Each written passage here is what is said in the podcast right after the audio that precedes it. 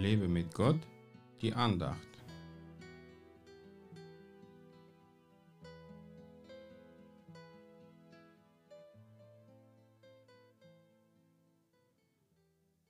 Die Volksmenge aber bedrohte sie, dass sie schweigen sollten. Sie aber schrien noch mehr und sprachen, Erbarme dich unser Herr, Sohn Davids. Matthäus 20, Vers 31. Zwei Blinde wollten von Jesus geheilt werden und schrien zu ihm laut um Hilfe.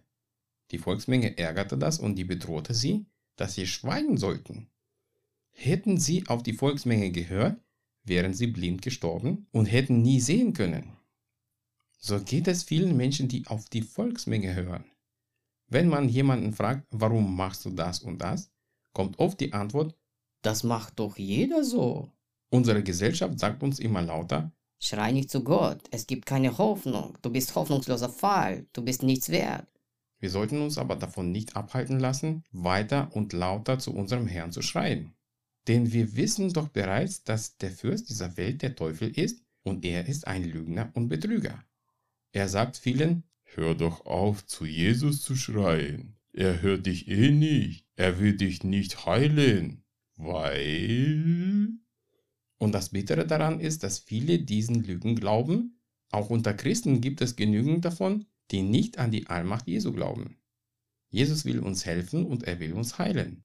Auch wenn er nicht taub ist, will er, dass wir um Hilfe schreien, dass wir laut werden. So laut, dass uns jeder hören kann, denn wir brauchen uns unseres Herrn nicht zu schämen. Und es ist absolut egal, was die anderen sagen oder denken. Wichtig ist, was Gott sagt und was er über uns denkt.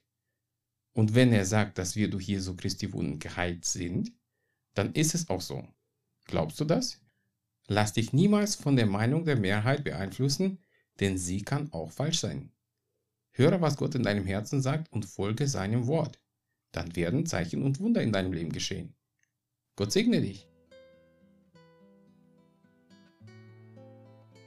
Mehr Andachten findest du unter www.lebemitgott.de.